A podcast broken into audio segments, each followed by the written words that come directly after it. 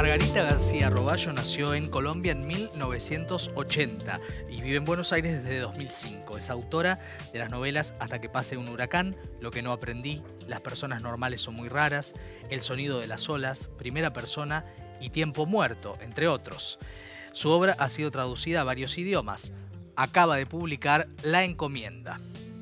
Y esta es una frase, un fragmento de La encomienda, el libro que acaba de dar a conocer Anagrama. Dice, a mi hermana le gusta mandarme encomiendas. Es ridículo porque vivimos lejos y la mayoría de las cosas se estropean en el camino. Lejos es una palabra demasiado corta cuando se traduce a la geografía. 5.300 kilómetros es la distancia que me separa de mi familia. Mi familia es ella y mi madre, pero yo no tengo ninguna relación con mi madre. Me parece que mi hermana tampoco. Hace años que casi no me habla de ella, aunque supongo que se sigue ocupando de sus cosas. A veces me da curiosidad saber qué fue de la casa en la que vivimos de niñas, pero no pregunto porque la respuesta puede venir con información que prefiero no tener. La encomienda Margarita García Roballo. Bienvenida. Gracias. Gracias a vos. Bueno, una novela que eh, continúa con varios temas de tu obra que tiene que ver con la familia, ¿no? Eh, y lo simbólico, ¿no? En la novela está muy presente desde el título y desde lo que es esa encomienda. Eh, la familia como tema, ¿no? Eh, hablábamos antes con Rosa Montero que los temas que obsesionan a los artistas son temas que siempre se van avanzando un poco más y en este caso sucede, ¿no? Sí, bueno, la, familia, los vínculos. Yo diría que la gran pregunta de fondo siempre es por el origen, ¿no? De dónde venimos, exacto. Eh, a dónde terminamos finalmente construyendo nuestra pertenencia. y, creo que en esta novela esa pregunta es como que está un poquito más profundizada y, bueno, y entra toda una parte, como, como bien decías, como simbólica que es esta gran caja que recibe la narradora y que, bueno, de la que se tiene que hacer cargo, ¿no? Finalmente. Sí, una narradora que además eh, es una narradora que tiene vínculos amorosos, eh, uno diría líquidos, en el sentido de la dificultad de apegarse, que tiene un vínculo con una hermana que no la ve, ¿no? Que, por más que se vean por videollamada, que no la registra, ¿no? que tiene una. hay un gran conflicto con lo vincular. Sí, totalmente. Yo creo que es una narradora que está llena de contradicciones, sobre todo. Alguien que digamos que siente que haberse ido o haber dejado atrás su origen, su familia, es sinónimo, digamos, de que pueda vivir perfectamente desapegada, desenraizada, quizá es una mejor palabra, eh, pero todo el tiempo creo que está intentando vincularse de maneras que no le permiten del todo esa supuesta libertad que, ella dice tener, ¿no? Creo que, que toda esa idea de de poder prescindir de su pasado y de su origen es otra de las ambigüedades, digamos, de la mm. novela y, de la misma narradora. Sí, y el concepto que en la narrativa, en la historia de la literatura siempre es interesante, que es lo extranjero, ser una extranjera, ¿no? También ahí hay algo, eh, ¿cómo, aporta la experiencia propia eh, para eso?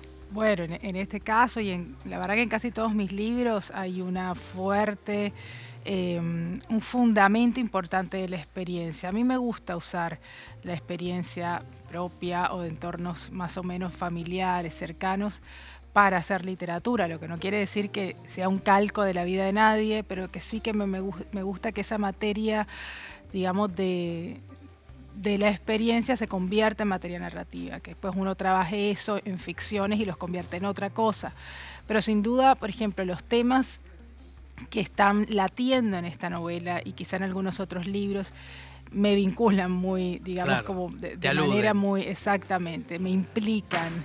Eh, y me interpelan y todo. Y uno de esos es sin duda la extranjería. Yo me fui a mi país hace muchos años y siempre tengo esta condición eh, de, que tiene cualquier migrante, digamos, que es mm, haber perdido la facultad y la posibilidad de pertenecer a algún lugar, porque yo vuelvo a Colombia y ya no soy más de ahí, pero vivo acá y tampoco soy de acá, entonces digamos habitamos un país que es como medio un limbo y tenemos que ir como poco a poco construyéndonos esas pertenencias híbridas A mí me interesa mucho eso como tema narrativo y bueno, en esta novela hay algo de eso también. Sí, esos, eh, diría un autor de ensayos, esos no lugares que pasan a ser, ¿no? Este, y ella también dice en un momento de la novela, me, daría lo mismo, me significaría lo mismo estar en cualquier parte mientras tengo un monoambiente con wifi, ¿no? Sí. un desapego tan grande. Este, y, también vuelvo al concepto del título de la novela, de esa encomienda que está, ¿no?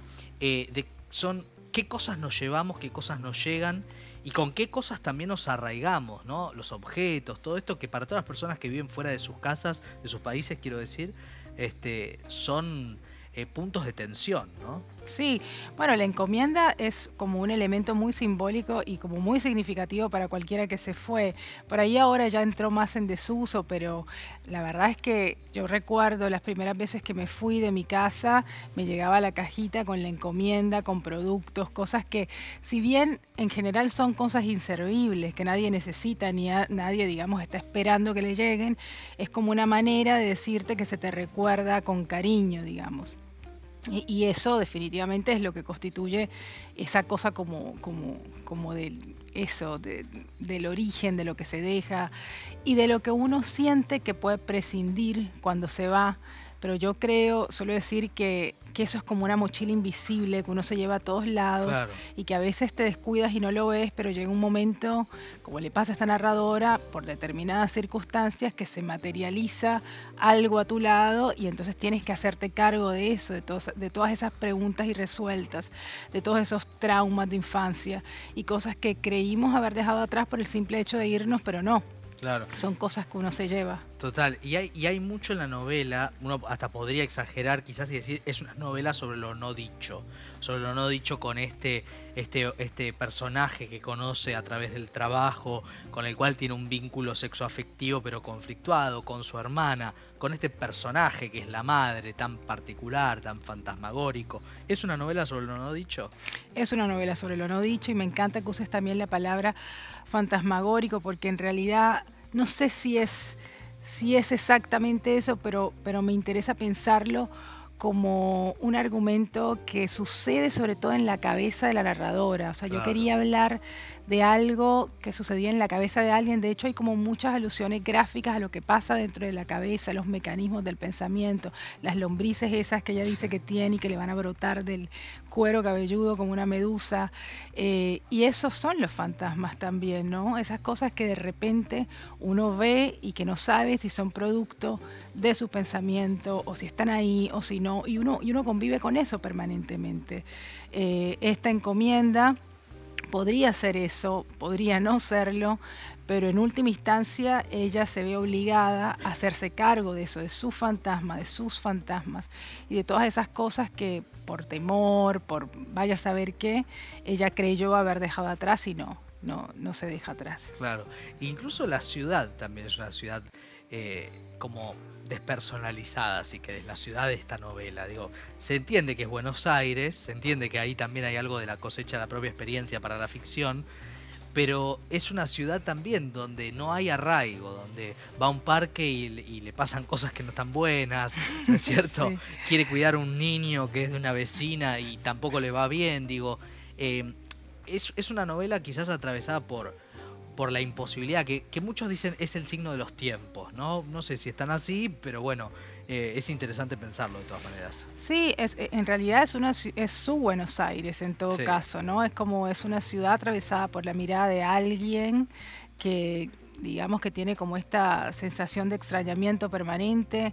A mí, digamos, parte de lo que me interesaba hacer en esta, en esta novela era como dar por sentado que en realidad lo fáctico, digamos, lo que creemos que ocurre afuera es lo menos importante. lo más importante es el mundo adentro, lo que le pasa a ella, lo que mira a ella y lo que esa mirada es capaz de, de generar. Una ciudad determinada, espacios determinados, ese entorno del edificio que probablemente otro lo miraría distinto y que para ella es, digamos, por momentos terrible, los vecinos con los que convive, la mirada del portero, son todas la cosas... La huida de, la madre, digamos, la búsqueda de la madre y, el escape de la figura de la madre. Y digo la figura... Eh, porque quienes lean la novela van a entender porque uso la figura de la madre, ¿no? este, que siempre es un personaje, ¿no? En la vida de cualquiera, pero en esta, para esta, para esta protagonista, digamos, eh, eh, también hay una caja de Pandora para seguir con la idea, ¿no? Ah, claro, sí, sí. Estamos dando muchas pistas Pero ahí. hasta ahí, hasta ahí, hasta ahí, Bueno, hasta ahí de no, no, para nada, al contrario, me, me gusta la idea de la caja de Pandora, una caja, una encomienda que te llega con una sorpresita. Eh, sí, eh, también, claro, hay como toda una reflexión acerca, a ver, la maternidad o la madre, pero como, insisto, como, como símbolo de- del origen. Claro. Para mí el origen es la madre, o sea, no tengo la menor duda, porque siento que la figura de la madre, más allá de lo dolorosa que pueda ser o lo traumática que pueda ser para cualquiera, es eso que está y que es inamovible y que no se puede, uno no se puede amputar su origen, uno no se puede amputar a la madre, Te eso es así. persigue hasta el final. Mientras que la figura paterna, yo siento que sobre todo en nuestras sociedades, está marcada por el abandono. Por el Mm. abandono, aun cuando viva contigo tu padre. Es como son figuras más ausentes, más Total. simbólicas, más grandilocuentes, si quieren. Y la madre no. La madre es esa presencia, hiperpresencia, diría, absoluta, que por momentos te atosiga, por momentos te abruma y por momentos la necesitas. Y para mí eso es lo más parecido a una idea de origen que en lo que puedo pensar. Total. Margarita, un placer haberte recibido. Gracias. Margarita García Roballo con nosotros, La Encomienda, su última novela. Creo que la charla ya ha inspirado muchos y a muchas a, a comprar el libro, a llegar al libro y a encontrarse con esta historia. Cerramos el programa de esta semana agradeciéndole a Rosa Montero, a Margarita, agradeciéndole a Luis Tedesco la poesía en sus voces y a todos y cada uno de los que eh, forman parte de este derrotero vinculado al amor a los libros que se llama Biblioteca IP. La próxima semana en IP hay mucho más